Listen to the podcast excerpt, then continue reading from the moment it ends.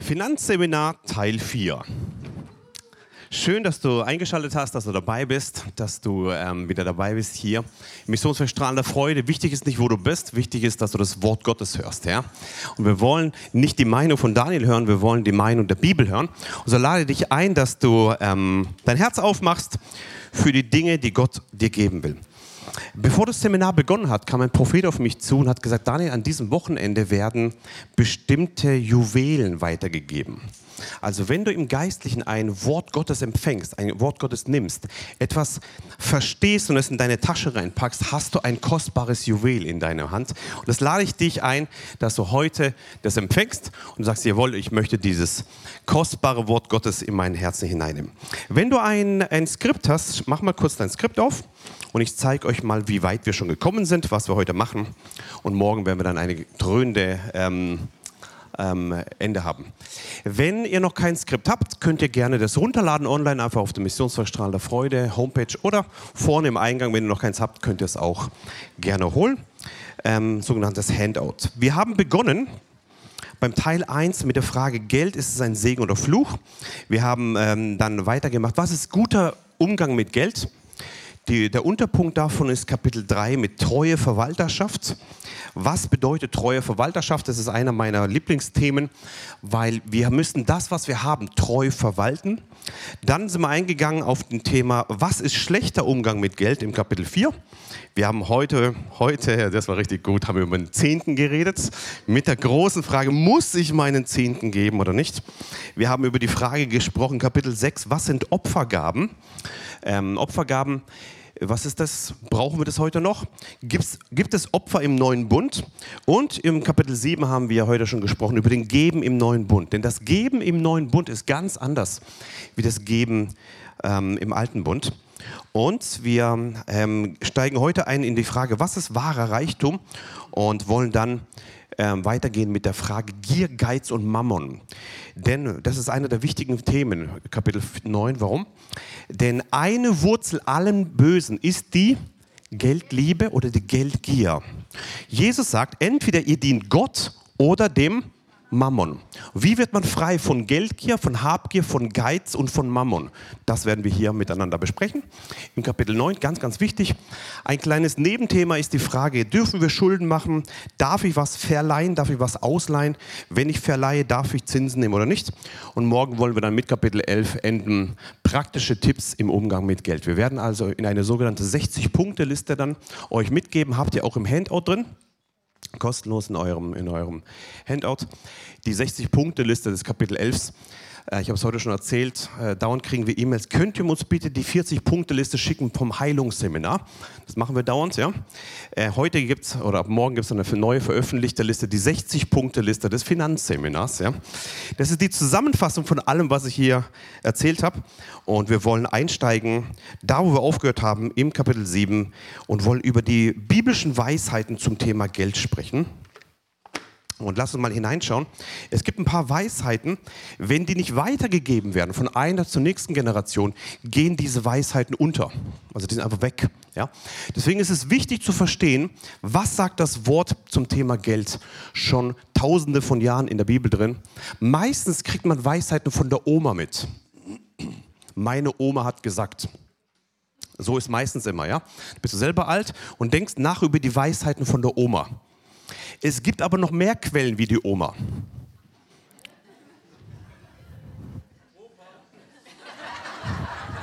Steffen, danke, Opa, genau. Und wir wollen, wir wollen von weisen Leuten. Wer war der Weiseste, der jemals auf der Erde gelebt hat? Salomo. Lass uns mal aufschlagen, das Buch der Sprüche. Was sagt Salomo, der Opa der Opas, ja, der Weise, darüber, was wir mit Geld, er war ja einer der reichsten der Erde der jemals gelebt hat. Was sagt er über das Thema Geld? Lass uns lernen von dem, der, der von Gott Offenbarung bekommen hat und es selber miterlebt hat. Wir schlagen auf Sprüche Kapitel 1, Vers 19. So sind die Pfade eines jeden, der unrechten Gewinn macht. Er nimmt seinem Besitzer das Leben. Können wir zusammen sagen? So sind die Pfade eines jeden, der unrechten Gewinn macht der nimmt seinem Besitzer das Leben. Ich weiß nicht, wie ich es leicht erklären soll. Wenn du unrechten Gewinn machst, sagt das Wort, zahlst du mit deinem Leben. Mach das bitte nicht. Keine krummen Wege. Sauber und ehrlich. Unrechter Gewinn, wenn du das machst, krumme Wege, krumme Geschäfte, macht es etwas auf in der geistlichen Welt, sodass du angreifbar bist für Dinge, die letztendlich dein Leben kosten werden, weil da steckt Johannes 10, 10 drin. Der Dieb kommt, um zu schlachten, zu verderben und zu töten. Aber Jesus ist gekommen, dass wir Leben haben und erst einen Überfluss haben. Und hier sagt uns der äh, Buch der Sprüche, kein unrechten Gewinn, weil die Kosten davon sind zu hoch. Mach das bitte nicht. Bleib, bleib äh, treu darin. Sei ein guter Verwalter. Sprüche Kapitel 10, Vers 4. Wir wollen zusammen lesen. Sprüche 10, Vers 4. Genau, arm. Ja, das danke. Arm wird mehr mit lässiger Hand schafft, aber die Hand der Fleißigen macht reich. Die Frage ist oft, wie werde ich reich? Da hast du so zehn Punkte Liste aus dem Internet, wie werde ich reich? Dann kriegst du irgendwelche coolen Tipps, ja? Bitte nicht. Die Bibel sagt, die Hand des Fleißigen macht reich. Das sind Weisheiten der Bibel, die nicht übereinstimmen mit unserem westlichen Gedankengut der, der humanistischen Lehre und der Wohlstandsgedanken. Das hat nämlich keinen Wert, diese humanistische Wohlstandsgeschichte. Das Einzige, was über Nationen und über Generationen und Kulturen Wert hat, ist das Wort Gottes. Nimm bitte das Wort Gottes, ja? Sprüche 13, Vers 11. Ganz viele fragen mich immer, Daniel, was denkst du über Bitcoins und diese schnell verzinslichen Dinge? Halleluja, hier ist die Antwort. Sprüche, meine, meine Meinung ist doch sowas von egal. Wichtig ist, was das Wort Gottes sagt. Sprüche 13, Vers 11 sagt, schnell erworbener Besitz wird schnell weniger. Stimmt. Wer händeweise sammelt, vermehrt ihn. Wenn du einer bist, der händeweise sammelt, dann kommt Vermehrung zustande. Wenn du denkst, dass du in schnell verzinsliche Anlagen schnell reich werden kannst, hast du recht. Die Bibel sagt aber, du wirst auch wieder schnell arm. Ich habe Leute erlebt, die Millionäre wurden und bam, ziemlich schnell wieder unten waren, weil dahinter nicht die biblischen Prinzipien mit dem Umgang mit Geld zustande kamen. Und ganz oft, wenn sie dann noch ihre Identität in diese Sache hineinstecken, zahlen sie am Ende mit ihrem Leben. Macht diesen Fehler bitte nicht. Sprüche 15, Vers 16, lieber arm und Gottgehorsam als reich und voller Sorgen. Ja, ganz einfach, ne? Biblische Weisheiten, die wollen wir ernst nehmen. Sprüche 15, Vers 27, sein Haus zerrüttet, wer unrechten Gewinn macht. Wer aber Bestechungsgelder hasst, wird leben. Wenn du nicht bestechen lässt, keine Korruption lässt, zulässt, wirst du leben. Wenn du aber sagst, nee, ich mache jetzt unrechten Gewinn und da werde ich schnell, ich werde sogar meinen Zehnten zahlen davon, Halleluja, ja. Die Bibel sagt, nein, nein, nein, nein, dein Haus wird zerrüttet. Das sind Weisheiten, die über Nationen, über Generationen schon weitergegeben werden. Es gibt noch viel mehr Weisheiten, stehen alle im Buch drin. Ich tue noch ein paar Aus, äh, äh, ja, Ausblicke und ein paar Teile rausholen davon. Ganz viele ähm, wir haben ganz viele äh, Gleichnisse auch drin von Jesus mit guten Auslegungen in diesem Buch. Und aus Zeitgründen können wir da nicht reingehen, aber die sind richtig gut, finde ich zumindest.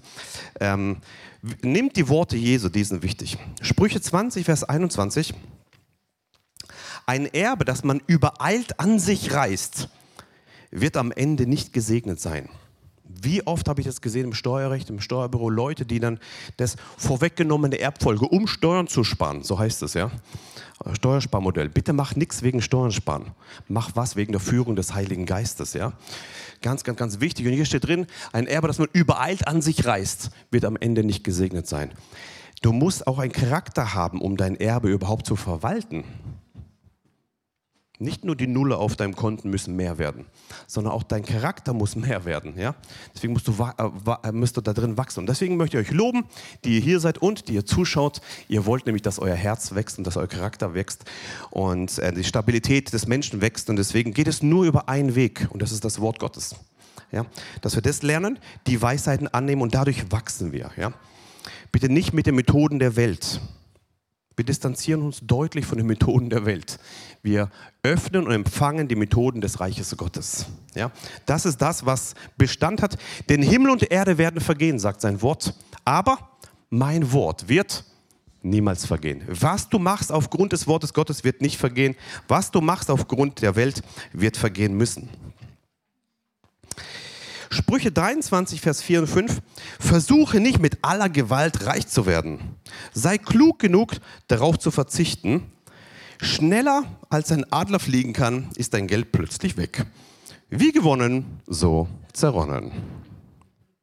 Da sind so viele Geschichten drin von, von Leuten, die dramatische Lebensgeschichten hören, aber die haben eins einfach vergessen, biblische Maßstäbe anzuwenden im biblischen Umgang mit Geld. Ganz einfach. Ja? Und denken, sie sind die tollen Brains und die tollen, äh, intelligenten Leute, die sind bestimmt intelligent, aber dumm aus, aus der Sichtweise Gottes wenn sie nicht die Methoden des Reiches Gottes anwenden, ja, sondern die Methoden, die sie selber sich ausgedacht haben. Sprüche 6, äh 28, Vers 27. Hilf dem Armen, dann wirst du selbst nie Mangel leiden. Wenn du deine Augen vor der Not verschließt, werden viele dich verfluchen. Also, wie, was ist der biblische Weg, damit du nie Mangel haben wirst? Was sagt die Bibel? Was ist die Weisheit der Bibel? Hilf dem Armen, dann wirst du nie Mangel haben. Wow, ganz einfach, ja. Genau, Prediger 5, Vers 9 sagt, wer geldgierig ist, bekommt nie genug. Und wer den Luxus liebt, hat immer zu wenig. Auch das Streben nach Reichtum ist darum vergebens. Der Prediger, der ist eh cool, ne? Alles ist egal und so. Ja. Ähm, aber hier, hier geht er auf Geldgier ein. Wer geldgierig ist, ja, bekommt nie genug. Wer Luxus liebt, hat immer zu wenig und das stimmt tatsächlich. Ich kenne Leute, die haben immer zu wenig und wollen noch mehr und noch mehr und noch mehr. Ist eine Spirale, wo nie zu Ende kommt. Ähm, deswegen sagt das Wort, hm, hier in 1 Timotheus 6, Vers 6 bis 10, eine der zentralen Bibelstellen. Bitte jetzt aufpassen. 1 Timotheus 6, Vers 6 bis 10. Die Gottesfurcht mit Genügsamkeit aber ist ein großer Gewinn wenn du gottesfürchtig bist und genügsam mit deiner kleinen Wohnung, hast du einen großen Gewinn. Wie viele Megareiche kenne ich, die sowas von unzufrieden und unglücklich sind? Wie viele Leute kenne ich, die mega wenig haben, aber Gottesfurcht haben und sie sind richtig glücklich? Und ich möchte dich ermutigen, egal ob du viel hast oder wenig hast, warte nicht auf den Tag, wo du viel hast, sondern Gottesfurcht ist Nummer eins beim Thema Finanzen. Gottesfurcht mit Genügsamkeit ist ein großer Gewinn. Diese Sache, Genügsamkeit und Gottesfurcht, kann man nicht kaufen. Die kann man nicht erwerben. Die findest du nicht in den Villas, wo die Leute nicht an Gott glauben. Die findest du in den Häusern, wo Leute ihr Knie beugen vor dem König der Könige. Gottesfurcht mit Genügsamkeit ist ein großer Gewinn. Denn wir haben nichts in die Welt hineingebracht, sodass wir auch nichts herausbringen können. Achtung, wenn wir aber Nahrung und Kleidung haben, Wer von euch hat Nahrung und Kleidung? genau, wunderbar. Wenn wir aber Nahrung und Kleidung haben, so wollen wir uns daran genügen, ja, oder genügen lassen. Die aber reich werden wollen, fallen in Versuchung und Fallstrick und in viele unvernünftige und schädliche Begierden, welche die Menschen in Verderben und Untergang versenken. Das ist neutestamentliche Wahrheit.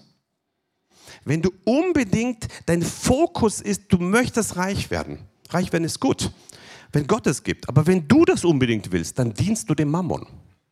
Und hier steht drin, die das werden wollen, sagt, sagt Paulus zu Timotheus hier, die werden in Versuche und Fallstricke und unvernünftige und schädliche Begierden haben, welche den Menschen mit Folgen, mit Folgen haben werden, nämlich Verderben und Untergang versenken. Mach bitte diesen Fehler nicht. Bitte nicht. Der Segen des Herrn macht reich. Und hier steht in Vers 10, denn eine Wurzel alles Bösen ist die Geldliebe, nach der einige getrachtet haben und vom Glauben abgeirrt sind und sich selbst mit vielen Schmerzen durchbohrt haben. Bitte schneide die Wurzel der Geldliebe heraus aus deinem Herzen. Änder sie und klebe dein Herz an Gott. Okay? Dann kann er dir so einfach Geld geben, ohne Probleme. Aber wenn dein Herz an Geldliebe dranhängt, hey, dann ist es gefährlich, wenn er dir 20 Euro gibt. Da sind bestimmte geistliche Gesetze dahinter, wo der Teufel weiß, die stehen hier drin. Und der wird dir anwenden, wenn dein Herz am Geld sitzt. Bitte, bitte, bitte, häng dein Herz, also bitte gib uns kein Geld hier, okay?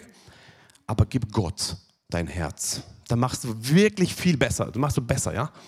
Wir erwarten nicht, dass du irgendwas uns gibst. Wir, aber ich erwarte von dir, dass du dein Herz Gott gibst. Deswegen mache ich dieses Seminar. Ja?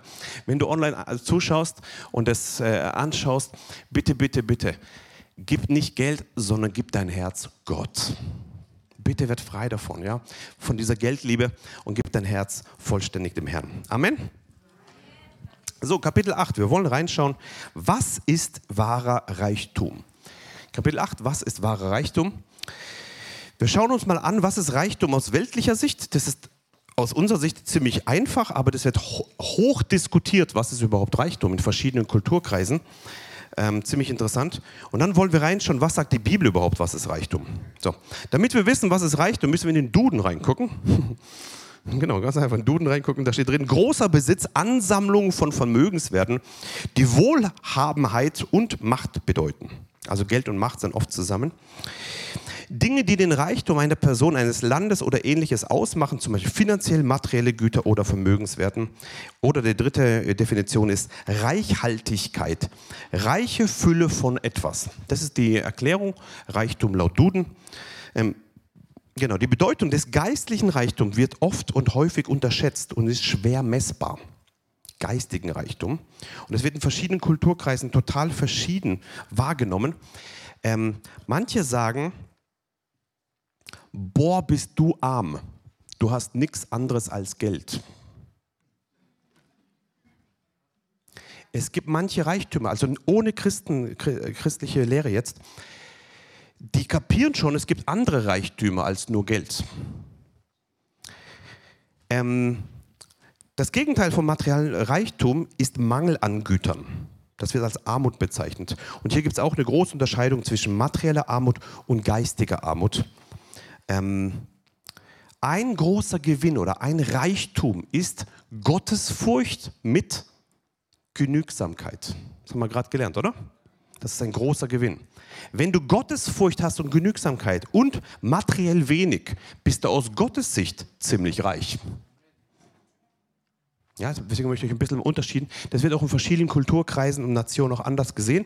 Bei uns aber denken wir, Reichtum ist Geld. Ja, so ist es. Okay, bisschen arg kurz, aber okay. Dann gehen wir weiter. Was ist Reichtum aus biblischer Sicht? Als Bürger des Himmels bedeutet das für uns, nämlich vier Punkte, irdische Güter vor, äh, vor allem ein Werkzeug sind, um das Reich Gottes bauen zu dürfen. Weder Materialismus noch eine strenge, enthaltsame und entsagende Lebensweise für uns der Maßstab eines erfüllenden Lebens ist. Also hier werden beide beide Extreme abgeschossen. Weder Wohlstandsevangelium als auch dieses Armutsevangelium. Beides abgeschossen. Ja? Die ewig gültigen Prinzipien des Reiches Gottes in seinem Wort zu finden sind und in seinem Willen entsprechen und die Prinzipien des Reiches Gottes in und durch uns ausgelebt werden. Wenn du das verstehst, dass alles, was du hast, durch diesen Weg kommt, nämlich durch die Prinzipien des Reiches Gottes, bist du aus biblischer Sicht ziemlich, ziemlich, ziemlich reich. Wahrer biblischer Wohlstand bezieht sich auf alle Facetten des Lebens.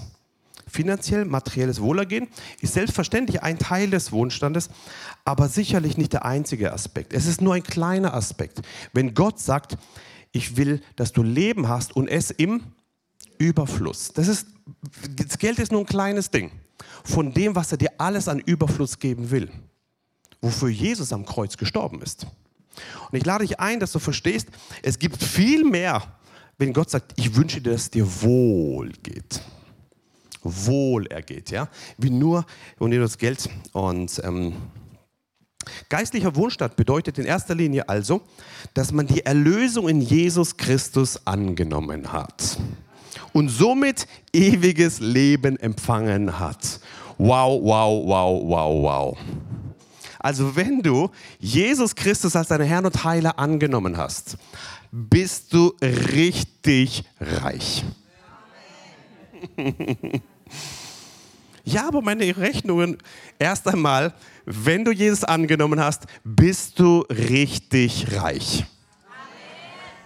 Du hast das größte Geschenk, was diese Welt mit all ihrem Geld nicht kaufen kann. Erlösung durch das Blut Jesu Christi. Wow. Sag mal deinem Nachbar, du bist richtig reich.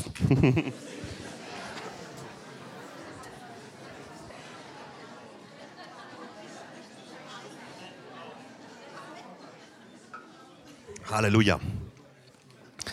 Wir dürfen nicht vergessen, dass der Fokus bei Finanzen nicht auf den Finanzen liegen darf, sondern immer auf Jesus liegen muss. Er ist der, der Herr, ja, das haben wir. Das ist ganz, ganz wichtig. Im Alten Testament gibt es viele Beispiele, wo Gott seinem Volk Reichtümer gab. Denk mal zum Beispiel an Salomo. Das war der reichste König auf der Erde. Ja? Denk mal an David, der war ziemlich reich. An Jakob, der war ziemlich reich.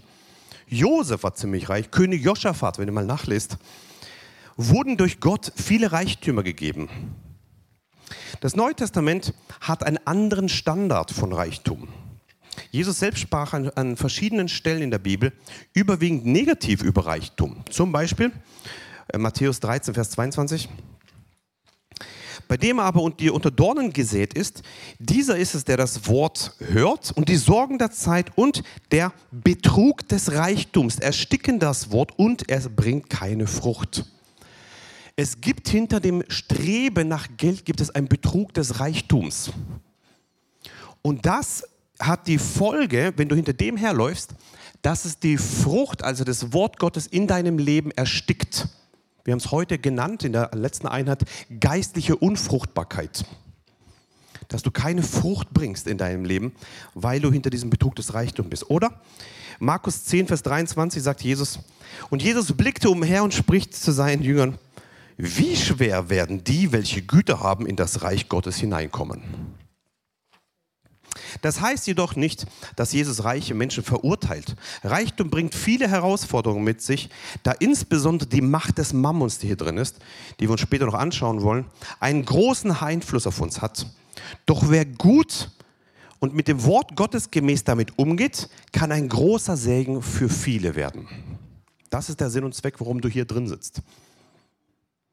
Um es mal zusammenzufassen, wir als Deutsche sind international gesehen ziemlich reich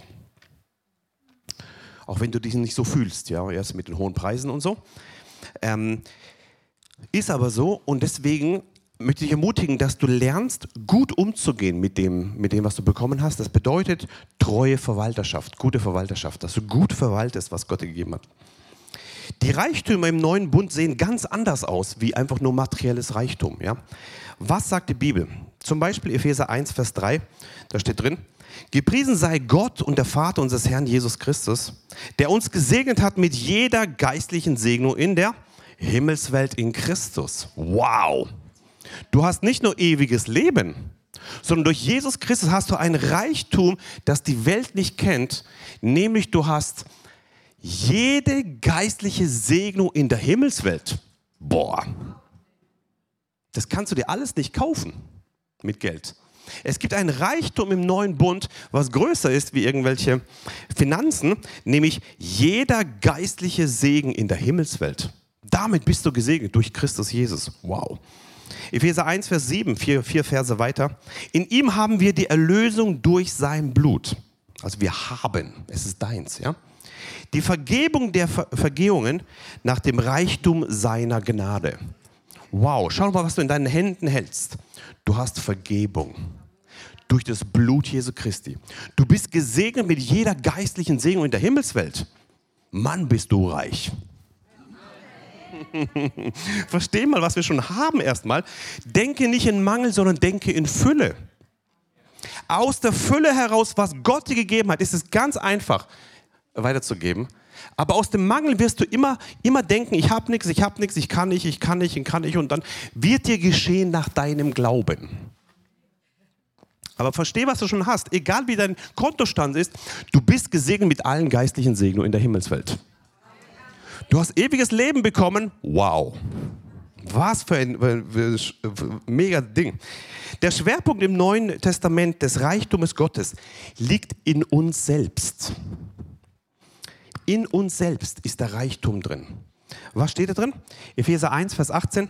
Er leuchtet die Augen eures Herzens, damit ihr wisst, was die Hoffnung seiner Berufung, Achtung, was der Reichtum der Herrlichkeit seines Erbes in den Heiligen. Wer von euch ist heilig?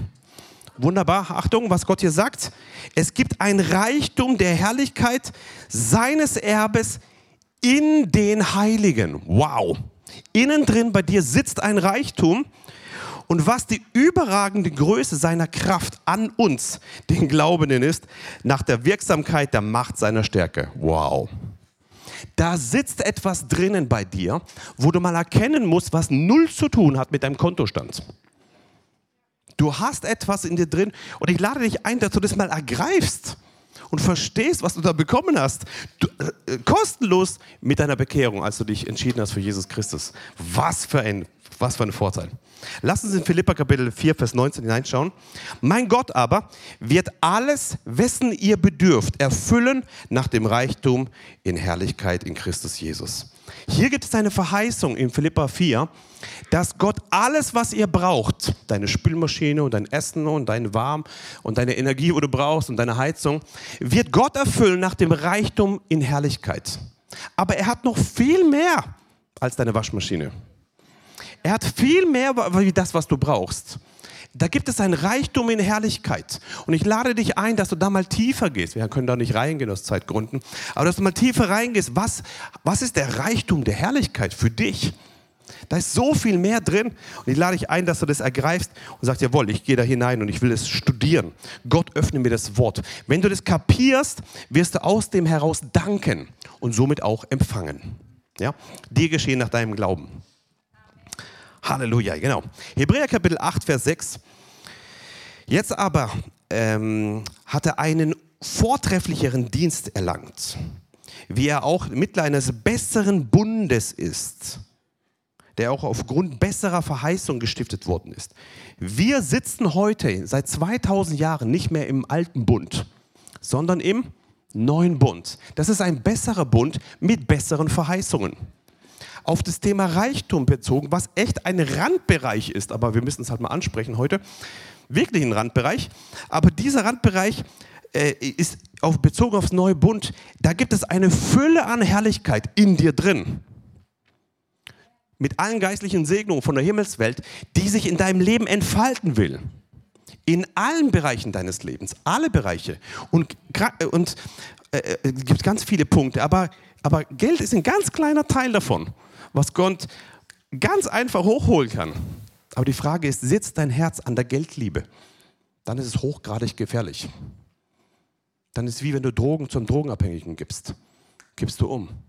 Wenn du aber frei bist davon, dann kann Gott dich so segnen, weil du verstehst, diese ganzen Scheine, die Gott mir gibt, ist nur Mittel zum Zweck, um Reich Gottes zu bauen. Aber dir, mein Reichtum sitzt in Jesus. Wow. Halleluja. Das freut mich. Also ich weiß nicht, wie es dir geht, aber mich freut es. Genau. Gott verdammt niemanden für seinen Reichtum. Reichtum kann aus vielen Quellen zu den Menschen kommen, aber er warnt ernsthaft davor, den Reichtum mehr anzustreben als Gott und auf den Reichtum mehr zu vertrauen als auf Gott. Gottes Wunsch ist es, dass wir unser Herzen auf höhere Dinge richten und nicht auf die Dinge dieser Erde. Kommt das an? Kommt an, gut. Welche Herausforderungen gibt es bei Armut und Reichtum? Welche Herausforderungen gibt es da drin? Wir wollen mal hineinschauen. Herausforderungen von Armut und Reichtum. Sowohl ein Leben in Armut als auch ein Leben in Reichtum können verschiedene Herausforderungen mit sich bringen.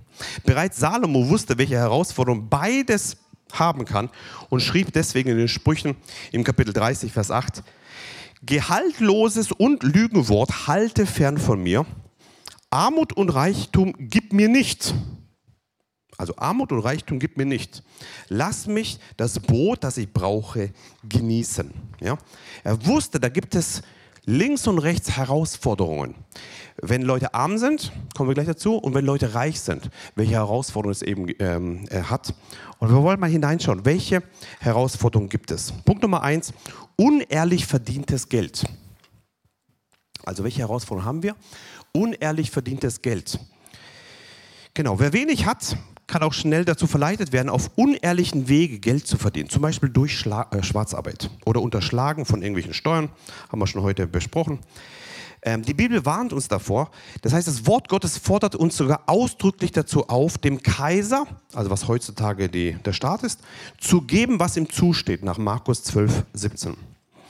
Doch auch wer viel hat, kann durch Habgier verleitet werden, immer noch mehr haben zu wollen. Infolgedessen auf unehrliche Methoden zuzugreifen. Das heißt, dieses unehrlich verdiente Geld gibt es für beide Bereiche. Ja, also für die Armen und für die Reichen.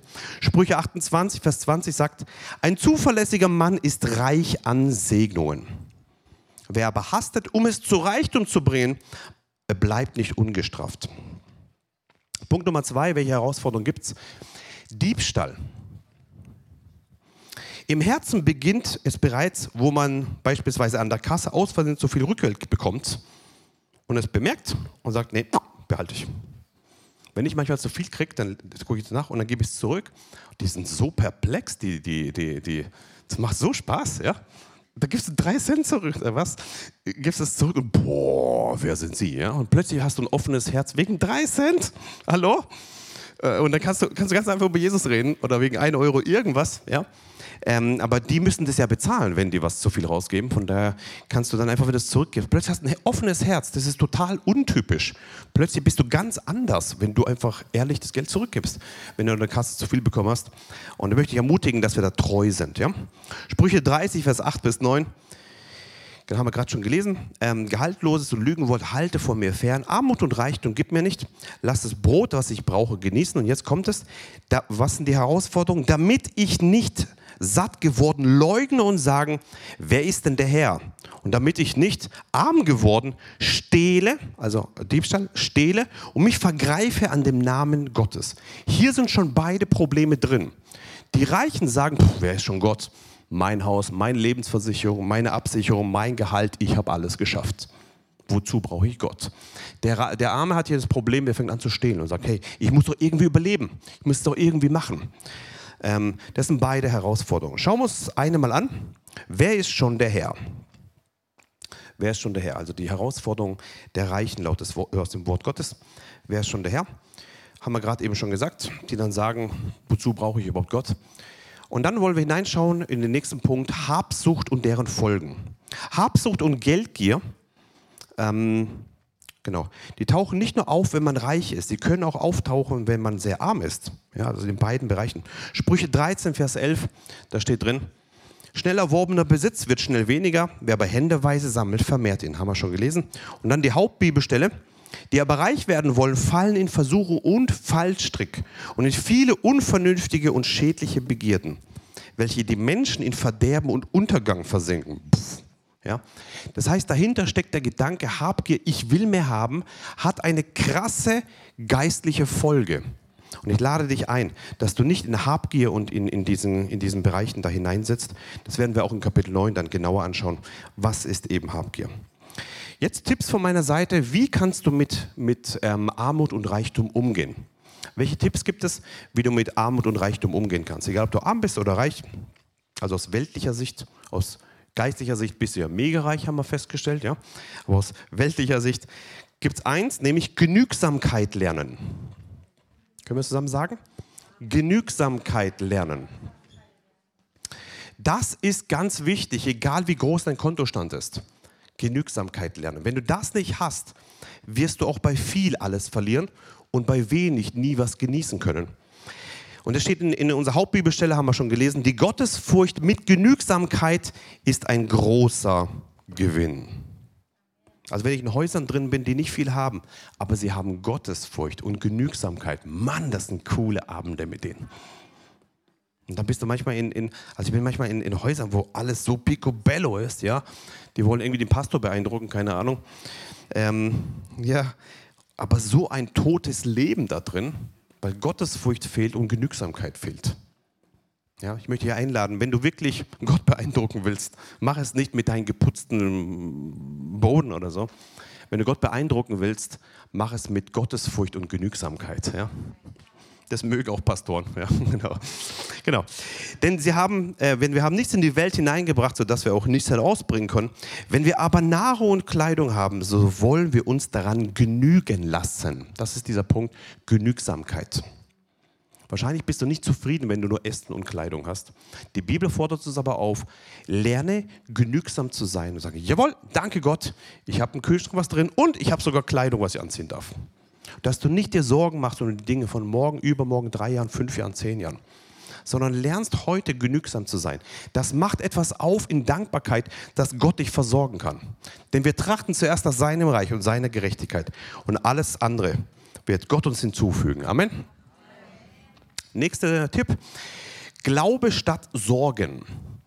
Also nicht nur Genügsamkeit lernen, sondern fang an, Glauben zu haben, anstatt Sorgen zu machen. 1. Petrus 5, Vers 4, da steht drin, indem ihr alle eure Sorgen auf ihn werft, denn er ist besorgt für euch. Oder Philippa 4 ist ganz bekannt, Vers 6 bis 7. Seid um nichts besorgt, sondern in allem sollen durch Gebet und Flehen mit Danksagen eure Anliegen vor Gott kund werden. Und der Friede Gottes, der allen Verstand übersteigt, wird eure Herzen und eure Gedanken bewahren in Christus Jesus. Wie beginnt es? Wie kannst du da hineinkommen? Indem, dass du dich nicht sorgst. Ja, die Welt sagte, Achtung, da kommt eine große Nachzahlung im Winter. Ja, die, die Energiepreise werden hoch. Ja, die Preise werden durch den Krieg höher. Ja, Corona auch. Ja, das ist schwierig mit deiner Arbeit. Jawohl, das ist alles heftig. Die Sorgen versuchen an dir zu greifen. Sie versuchen dich, dein Herz zu nehmen. Und die Bibel geht voll dagegen und sagt, sorg dich um nichts. Das ist ein krasser Kampf. In den Ehen, in den Familien, wenn du dein Kontoauszüge siehst, wenn du deinen Kontostand siehst, wenn du die Preise siehst, wenn du einkaufen gehst, das ist ein krasser Kampf. Ich lade dich ein, schmeiß die Sorgen weg. Weil dadurch öffnest du dich für einen himmlischen Versorgungsweg, nicht für deine eigenen Versorgung. Und das ist eine tägliche Entscheidung, was du sprichst. Und wie können wir davon wegkommen? Nicht einfach Sorge weg und alles ist leer, sondern Glaube statt Sorgen. Fang an zu glauben, danke Gott, der Reichtum der Herrlichkeit wohnt in mir. Boah, danke Gott. Ja, alle werden sagen, hallo? Wie willst du deine Rechnung bezahlen? Nein, der Reichtum der Herrlichkeit wohnt in mir. Alle werden sagen, hallo? Und dann wird Gott sich aber dazu stellen, weil du ihn an seinem, weil du ihn ernst nimmst. Ja, fang an zu glauben, was das Wort dir sagt. Es ist viel mehr wie dein Kontostand. Und da möchte ich ermutigen da drin. Eine Hilfe ist dabei, regelmäßig Matthäus 6 zu lesen, wo da drin immer drin steht, dass Gott unser Versorger ist. Der nächste Punkt, und das ist so ein Lieblingspunkt von mir, den Segen Abrahams im Glauben annehmen. Ah, das, das mag ich ja. Irgendwie ist das irgendwie schön. Ähm, der Stammvater Abraham nimmt, wir haben heute schon, wo wir über den Zehnten geredet haben, haben wir über ihn geredet. Gell? Er hat schon den Zehnten gegeben vor dem Gesetz, vor dem alten Bund. Und ähm, dieser Stammvater Abraham oder der Glaubensvater Abraham nimmt in der Segensgeschichte Gottes mit den Menschen eine besondere Stellung ein. Ganz besonders. Ja? Zum Beispiel in 1. Mose 12, Vers 2 steht drin, und ich will dich zu einer großen Nation machen und ich will dich segnen und ich will deinen Namen groß machen und du sollst ein Segen sein. Du sollst ein Segen sein. 1. Mose 22, Vers 15 bis 18 steht drin. Und der Engel des Herrn rief Abraham zum zweiten Mal vom Himmel her zu und sprach, ich schwöre bei mir selbst, spricht der Herr. Richtig krass, oder? Ich schwöre bei mir selbst, spricht der Herr. Also diese Kombination, ja. Deshalb, weil du das getan hast und deinen Sohn, deinen einzigen, mir nicht vorenthalten hast, darum werde ich dich reichlich segnen und deine Nachkommen überaus zahlreich machen, wie die Sterne des Himmels und wie der Sand, der am Ufer des Meeres ist. Und deine Nachkommenschaft wird das Tor ihres Feindes in Besitz nehmen. Und deine Samen werden sich segnen, oder ja, in deinem Samen werden sich segnen alle Nationen der Erde, dafür, dass du meiner Stimme gehorcht hast. Alle Nationen der Erde, sogar wir Deutschen. Da drin sind sogar die Deutschen drin. Glaubst du das? Gott hat es damals schon gesagt, bevor es Deutschland überhaupt gab. Hat er das schon gesagt. Und da ist ein Segen drin, der sitzt drin. Wenn du das nicht glaubst, wird der vorbeilaufen. Wenn du es glaubst, wirst du es ergreifen. Ich mag das, ja. Der Segen Abrahams reicht weit über seine Person hinaus. Mit ihm und, und in ihm werden nicht nur die Nachkommen gesegnet, sondern alle Völker, alle Nationen der Erde sagt Gott und er sagt es, er schwört. Gott selber in dem Namen des Herrn. Voll krass, oder? Okay, danke für eure Begeisterung. Alles gut. Also ich bin begeistert darüber. Ähm, 1. Mose 12, Vers 3. Und in dir sollen gesegnet werden alle Geschlechter der Erde. Danke für die Begeisterung, ja. Genau. Dieser Segen soll auf alle Bereiche des Lebens kommen, auch auf deine Finanzen. Und das nicht nur, wenn du jung bist, sondern bis ins hohe Alter. Nicht, arm, äh, nicht alt, arm und krank und, und, und, und voll bergab, sondern im hohen Alter bist du noch saftvoll und grün, um zu verkündigen, der Herr ist der, der, der, ja. Und nicht deine Rente wird dich durchführen, sondern der König der Könige führt dich durch. Amen. Ich möchte dich ermutigen darin. Ähm, 1. Mose 13, Vers 2. Und Abraham war sehr reich an Vieh, an Silber und an Gold. Und 1. Mose 24, Vers 1. Und Abraham war alt, hochbetagt, also äh, hochbetagt. Und der Herr hatte Abraham in allem gesegnet. In allem. Wenn Gott über Segen spricht, geht es nicht nur um dein Geld. Wenn Gott über Segen spricht, hat er dein ganzes Leben, deine Kinder, deine Enkel, deine Vision, deine Gesundheit, alles hat er im Blick. Deine Berufung. Und wenn Gott in allem segnet, dann bist du auch in allem gesegnet. Dieser Abraham war so gesegnet und warum erkläre ich das die ganze Zeit? Weil der Achtung, wenn du das glaubst, kann das auf dich kommen. Wir, wir lesen es gleich, ja? Dieser Segen Abrahams gilt auch heute noch für uns, wenn wir im Glauben ihn annehmen. Da gibt es etwas vor dem alten Bund, entstanden durch Gott, er hat selber geschworen, durch Christus Jesus, heute zu den Nationen. Wo steht das? Galater 3, einer meiner Lieblingsbibelstellen. Christus hat uns losgekauft von dem Fluch des Gesetzes.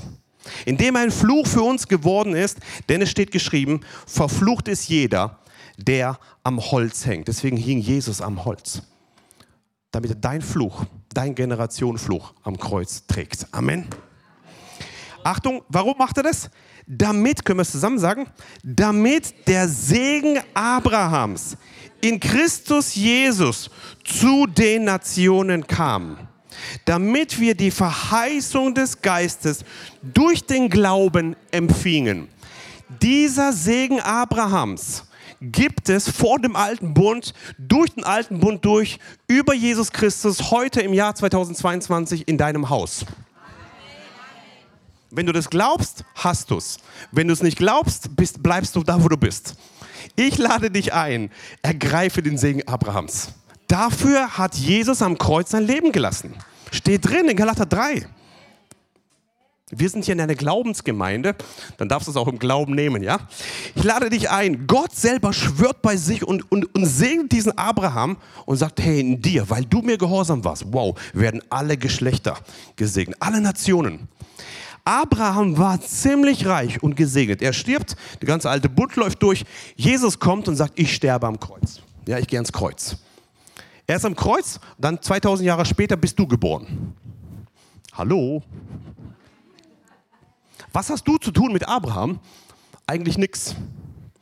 Aber Gott selber hat gesagt, das, was ich vor tausenden Jahren gesagt habe bei Abraham, hat Jesus am Kreuz genommen und du kannst heute im Jahr 2022 die Segnungen vor tausenden von Jahren durch Christus Jesus nehmen.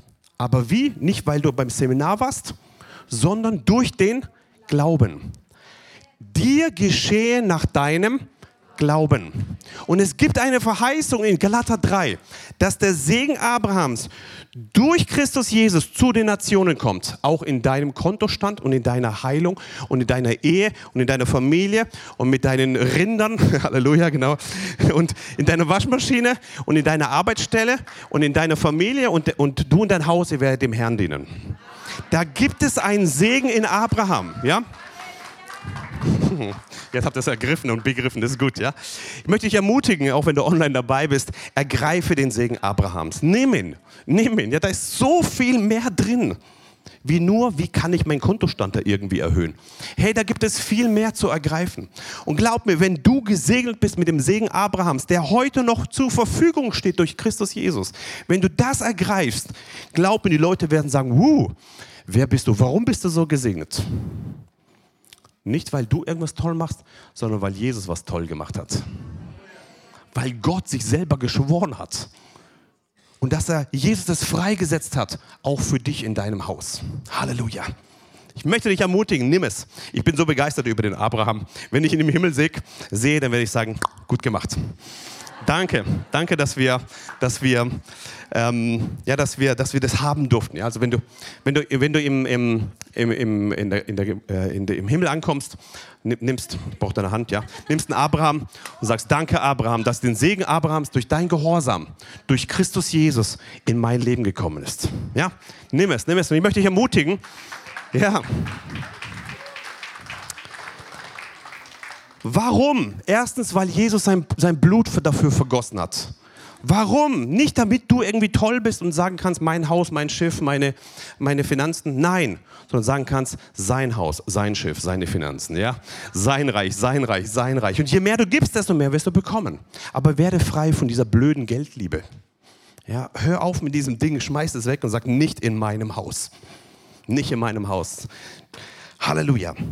Noch ein kurzer Hinweis, das Wohlstandsevangelium ähm, und dieses Armutsevangelium. Es gibt, es gibt zwei Extreme. Wir haben damit begonnen im, im ersten Teil. Das Wohlstandsevangelium und das zweite ist dieses Armutsding. Beide haben ihre Bibelstellen. Beide Seiten haben ihre begründeten Bibelstellen, die dann sagen, du musst arm sein. Und der nächste sagt, nee, nee, durch Glauben kannst du reich werden. Beides hat ihre Bibelstellen, beides ist in der Bibel erwähnt, beides ist ein Teilbereich der Wahrheit. Und wenn du auf einen Teilbereich der Wahrheit drauf sitzt und nur das lehrst, kippst du um und kommst zu einer Irrlehre, obwohl du in einer Wahrheit drin sitzt. Aber die Bibel sagt, die Summe seines Wortes ist Wahrheit. Und so lade dich ein, dass du weder in dieses Wohlstandsevangelium reinrutscht, als noch in dieses Armutsevangelium reinrutscht, sondern dass du eine ausgewogene, gute Lehre hast. Und ihr seid schon im vierten oder fünften Stunde, wo ihr mir schon anhört hier die ganze Zeit, was ich über Geld rede, ja. Dass ihr die, die Summe des Wortes lernt auch in Bezug auf, auf deinen Umgang mit Geld. Weil wir wollen treue Verwalterschaft üben und somit, dass du ein guter Fluss wirst, durch den Gott viel freisetzen wird für das Evangelium. Was ist das Endziel von diesem ganzen Segen, den Gott dir geben will? Letztendlich geht es um eins, dass die Welt das Evangelium hört. Es geht darum, dass die, dass die Missionare ausgesendet werden. Es geht darum, dass das Wort Gottes rausgeht. Es geht darum, dass die Finanzen freigesetzt werden für das Reich Gottes. Es geht darum, dass alle Menschen zur Erkenntnis der Wahrheit kommen. Das ist das Endziel. Wo sind die, die die, die das freisetzen können, weil sie den Segen Abrahams kapiert haben? Wo sind die, die das sagen, jawohl, mein Leben soll dazu sein, dass das Evangelium am weitesten vorausgetrieben wird? Ich will mein Leben dafür einsetzen, mein Geschäft dafür einsetzen, meine Familie, meine Finanzen dafür einsetzen. Nicht, dass mein Haus groß wird, sondern dass das Haus Gottes groß wird. Ja? Ich lade dich ein, dass du das, dass du das nimmst mit einem Ziel, die Weltmission. Geht hin in alle Welt, predigt das Evangelium und wer gläubig geworden ist, wird gerettet werden. Ich lade dich ein, dass du immer dieses Ziel vor Augen hältst. Lass dir deinen Segen nicht rauben. Der nächste Punkt. Ähm, biblischer Umgang mit Geld, also Tipps, wie kannst du mit Armut und Reichtum umgehen? Wende die geistlichen Gesetze und Prinzipien ein. Lass dir deinen Segen nicht rauben. Wie lassen wir uns den Segen rauben? Also wie kann es sein, dass der Segen geraubt wird in deinem Leben? Lass mal hineinschauen. Punkt Nummer eins ist Lieblosigkeit. Wenn du also lieblos wirst, kann es sein, dass, du, ähm, dass der Segen geraubt wird. In Galater 5, Vers 14 steht es drin. Denn das ganze Gesetz ist in einem Wort erfüllt, in dem du sollst deinen Nächsten lieben wie dich selbst. Lieblosigkeit kann dazu führen, dass der Segen geraubt wird. Oder Römer 8, 28.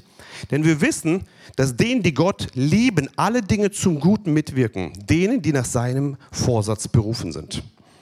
Punkt Nummer zwei. Wie kann der Segen geraubt werden? Ist Unvergebenheit. Unvergebenheit ist eine große, große Tür, dass, äh, dass äh, der Segen geraubt werden kann in deinem Leben. Und er hat noch ganz andere Türen, aber auch im finanziellen. Kolosse Kapitel 3, Vers 13. Ertragt einander. Halleluja. Können wir hier ein Halleluja sagen? Halleluja. Ertragt einander. okay, bitte. Und vergebt euch gegenseitig, wenn einer Klage mit den anderen hat oder gegen den anderen hat. Wie auch der Herr euch vergeben hat, so auch ihr. Bitte vergib. Ganz einfach, ja. Bitte vergib. Und ich lade dich ein, dass du das machst. Dann, nächster Punkt, ist Unglaube, Zweifel oder Sorgen. Unglaube, Zweifel oder Sorgen. Ähm, Jakobus 1, Vers 6 bis 7 sagt, betet aber mit festem Vertrauen und zweifelt nicht. Denn wer zweifelt, gleicht, einer, einer, äh, äh, gleicht den Wellen im Meer, die vom Sturm hin und her getrieben werden. Ein solcher Mensch kann nicht erwarten, dass der Herr ihm etwas gibt. Voll krass, oder? Der Zweifler kämpft ja nicht nur mit seinen Gedanken, sondern wenn er es zulässt, auch noch mit einer verschlossenen Tür von Gott. Ein solcher Mensch kann nicht mal erwarten, dass der Herr ihm etwas gibt. Also bitte, bitte zweifel nicht. Tausch das Ding ein mit Glauben. Wie kannst du dein Glauben aufbauen? Wie funktioniert das? Glauben kommt vom Hören. Und wenn du deinen Kontostand anguckst und deinen Körper anguckst und die Umstände anguckst dann wird, und die Medien anguckst, dann wird dein Glaube ziemlich dramatisch auf den Punkt, Nullpunkt gebracht. Das heißt, was musst du hören? Das Wort Gottes. Deswegen habe ich dir eine Proklamation gegeben in deinem Handout, ganz hinten. Das kannst du laut aussprechen. Ja, diese Proklamation können wir aus Zeitgründen da nicht reingehen. Aber nimm diese Proklamation, sprech sie immer wieder aus. Sprech es deutlich aus, immer wieder. Hast du, hast du äh, zur Verfügung. Sprech es aus. Oder wenn du online dabei bist, kannst du auf der Homepage dieses, dieses Handout runterladen. Spreche es immer aus, dieses Bekenntnis. Es hat Auswirkungen auf dein, auf dein Leben. Halleluja. Dann Punkt Nummer vier. Wie kannst du ähm, den Segen rauben lassen in deinem Leben? Punkt Nummer eins war Lieblosigkeit, Punkt Nummer zwei Unvergebenheit, Punkt Nummer drei war Unglaube, Zweifel und Sorgen. Und es gibt eine Gruppe der Rechtfertigung und Schuldzuweisungen. Das ging schon bei Adam und Eva so los. Kennt ihr die Geschichte, ja? Der Adam merkt, er hat ein Problem. Bitte? Der Adam merkt, er hat ein Problem. Was macht er? Gott, die Frau, die du mir gegeben hast. Die Frau ist schuld und Gott ist schuld, aber nicht der Adam. Hallo? Ja? Dann, dann kommt die Frau dran. Mm, die Schlange war das, ja. Das gleiche Ding geht bis heute noch, wenn du, wenn du Kinder hast und in der Erziehung drin bist. Mm, ich nicht, das war jemand anders, ja. Bist du im Geschäft, ich war da nicht schuld, das war jemand anders. Ja? Immer jemand anders. Ähm, und Rechtfertigung und Schuldzuweisungen rauben dir deinen Segen. Sag doch deutlich, ja, ich war's, ich hab's falsch gemacht. Ah, ganz einfach. Dann geht ihr durch die Konsequenzen durch. Die, keiner reißt dir den Kopf ab, sondern die sagen, wow, mal eine ehrliche Person. Wow, voll gut. Und plötzlich sind alle Waffen weg. Alles klar, komm, ich helfe dir. Wir gehen da durch zusammen. Dann kriegst du offene Türen der Gnade. Das ist viel besser wie, rumschreiben mit Anwälten und Rechtfertigung und Schuldzuweisungen und, und, und Geld verbraten und oh, hör auf damit. Das wird du sonst den Segen rauben. Ja?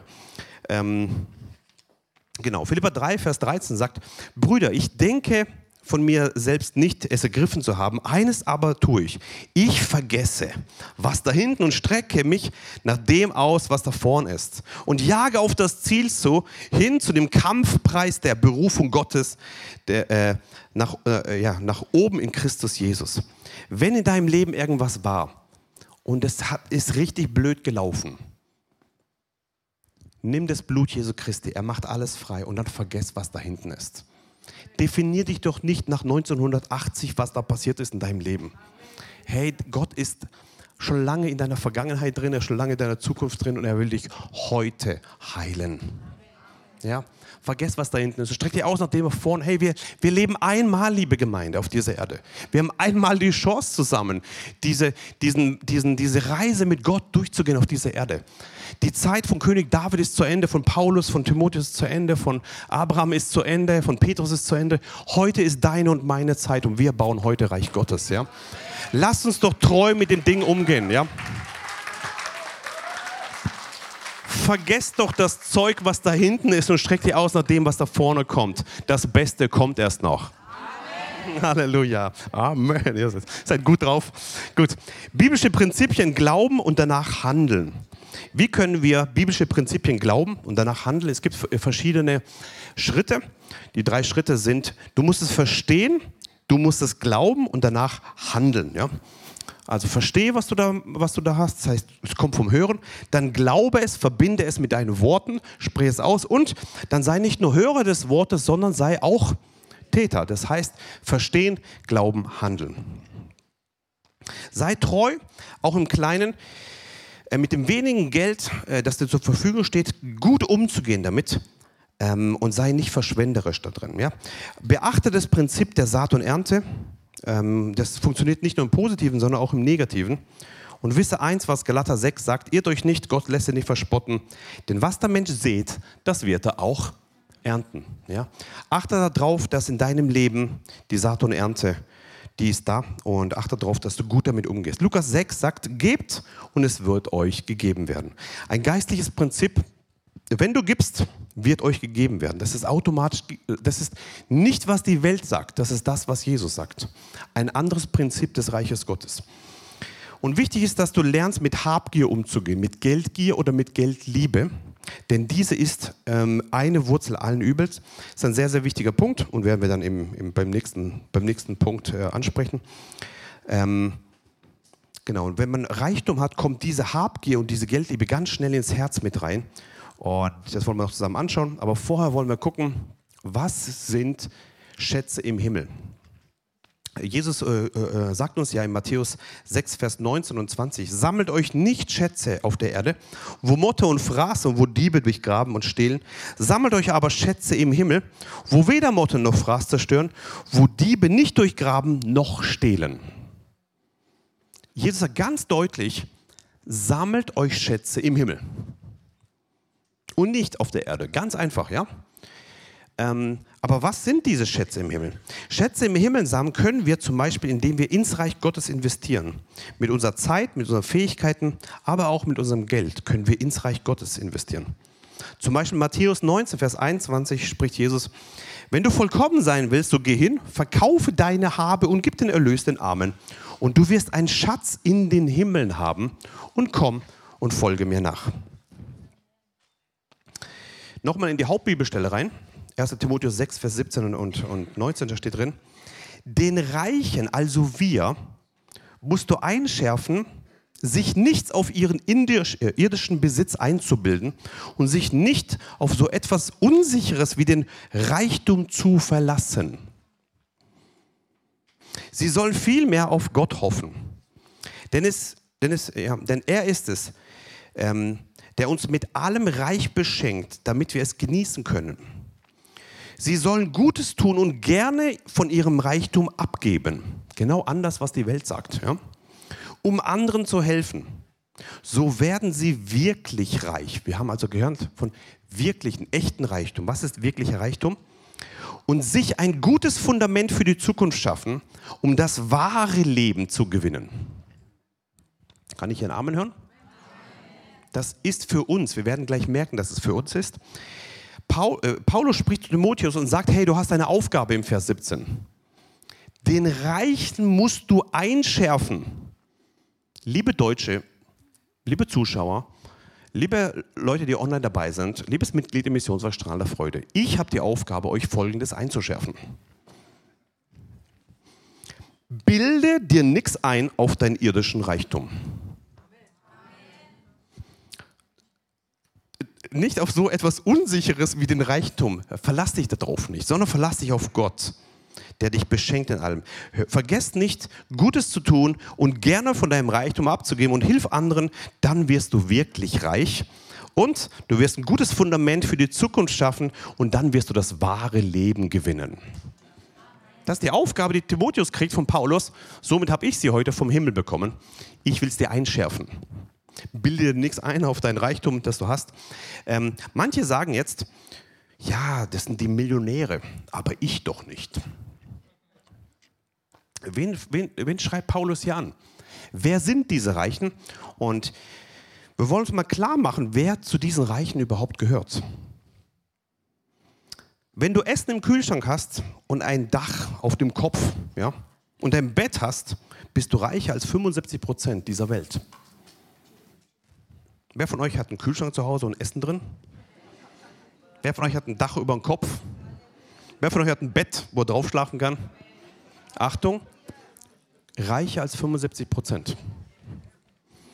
Wenn du ein eigenes Konto bei einer Bank hast, gehörst du zu den 8 Prozent der Reichen dieser Welt. Paulus spricht hier zu uns, den Reichen. Ja?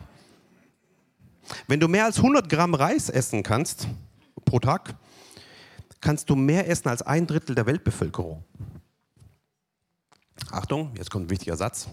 Wenn deine Eltern noch leben und immer noch verheiratet sind, bist du schon wahrlich eine Rarität. Halleluja. Danke, Mama und Papa. 52 Jahre, gell? Ich bin eine Rarität mit euch.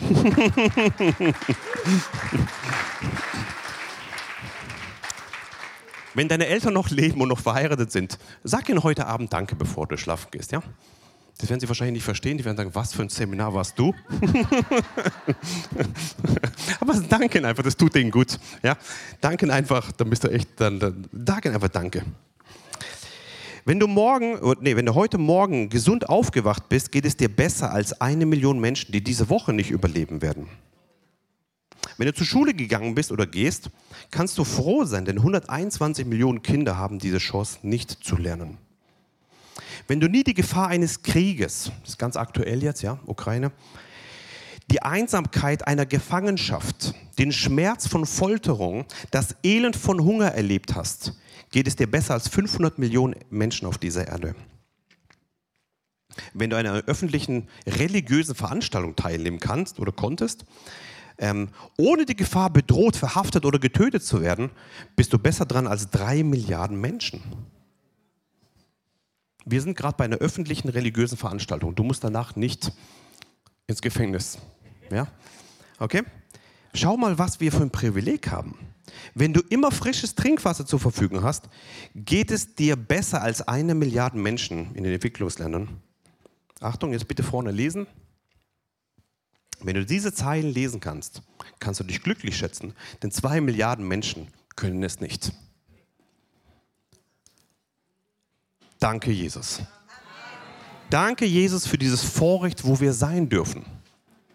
Danke, danke, danke. Sag danke für das, was Gott dir gegeben hat. Das ist so wichtig, so wichtig, dass du das schätzt. Sag danke, danke, danke, Jesus. Reg dich doch nicht auf, weil dein Nachbar irgendwas gemacht hat an deinem Zaun und irgendein Baum darunter. Ey, ist doch sowas von Verschwendung. Sag danke für das, was du hast. Ja? Ähm, und dann lerne aber, dass diese Geldgier nicht reinkommt. Und zu dieser Gruppe, zu der wir gehören, eindeutig, spricht Paulus und sagt, den Reichen aber schärfe ein, dass sie sich nichts auf, ihre, auf ihren irdischen Besitz einbilden sollen und nicht auf den Reichtum verlassen sollen, sondern sie sollen auf Gott hoffen. Amen. Genau. Und der größte Schatz, den wir sammeln können, finden wir in Jesus Christus selbst. Ja?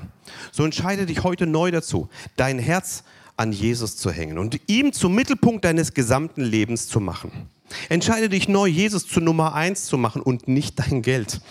Entscheide dich, dass du, dass dir von ihm anvertraute Geld treu zu verwalten, sodass dir größere Dinge anvertraut werden. Denn Jesus hat wahre Reichtümer des Himmels für dich vorbereitet, von denen ich dir von Herzen wünsche, dass du sie eines Tages auch erhalten wirst.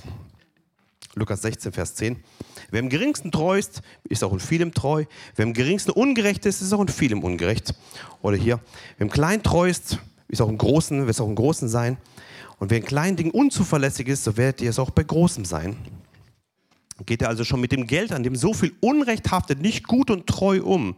Wer wird euch die äh, die, ähm, ja, die Reichtümer des Himmels anvertrauen wollen, wenn ihr schon die Güter nachlässig verwaltet, die Gott euch nur vorübergehend anvertraut hat, wie soll er euch dann die Dinge schenken, die wirklich euch gehören sollen? Lieber Zuschauer, lieber Besucher, liebes Mitglied, jede, jede Person, die du hier bist, es warten Dinge im Himmel auf dich, die sind viel größer wie das, was wir heute haben. Ja, viel größer. Und da warten Dinge auf dich und es ist aber abhängig davon, wie du mit deinem Geld auf dieser Erde umgehst. Biblischer Umgang mit Geld ist so, so, so, so wichtig. Lopas, ihm da vorne kommen. Dass wir pünktlich heute enden. Wir sind ja Deutsche, ja. Wollen ja pünktlich enden, genau. Und morgen wieder pünktlich weitermachen, genau. Ähm, Matthäus 25, Vers 21, eine meiner Lieblingsbibelstelle, recht so, du guter und treuer Knecht. Über weniges warst du treu, über vieles werde ich dich setzen. Oder Lukas äh, 6, 38 sagt, gebt und es wird euch gegeben werden. Ein gutes, gedrücktes, gerütteltes und überfließendes Maß wird man in euren Schoß geben. Denn mit demselben Maß, mit dem ihr messt, wird euch wieder gemessen werden. Erkenne den Segen des Gebens und sammle dir Schätze im Himmel. Sammel dir Schätze mit ewigem Wert. Das ist wertvoll. Und ich möchte mit der letzten Bibelstelle dann enden und dann wollen wir ins Gebet hineingehen. In Philippa Kapitel 4, Vers 19, da steht drin, mein Gott aber wird alles, wessen ihr bedürft, erfüllen nach seinem Reichtum der Herrlichkeit in Christus Jesus. Ich lade dich ein, wenn du sagst, jawohl, ich möchte mich entscheiden, ich möchte ein guter Verwalter sein von den Finanzen, die Gott mir gegeben hat.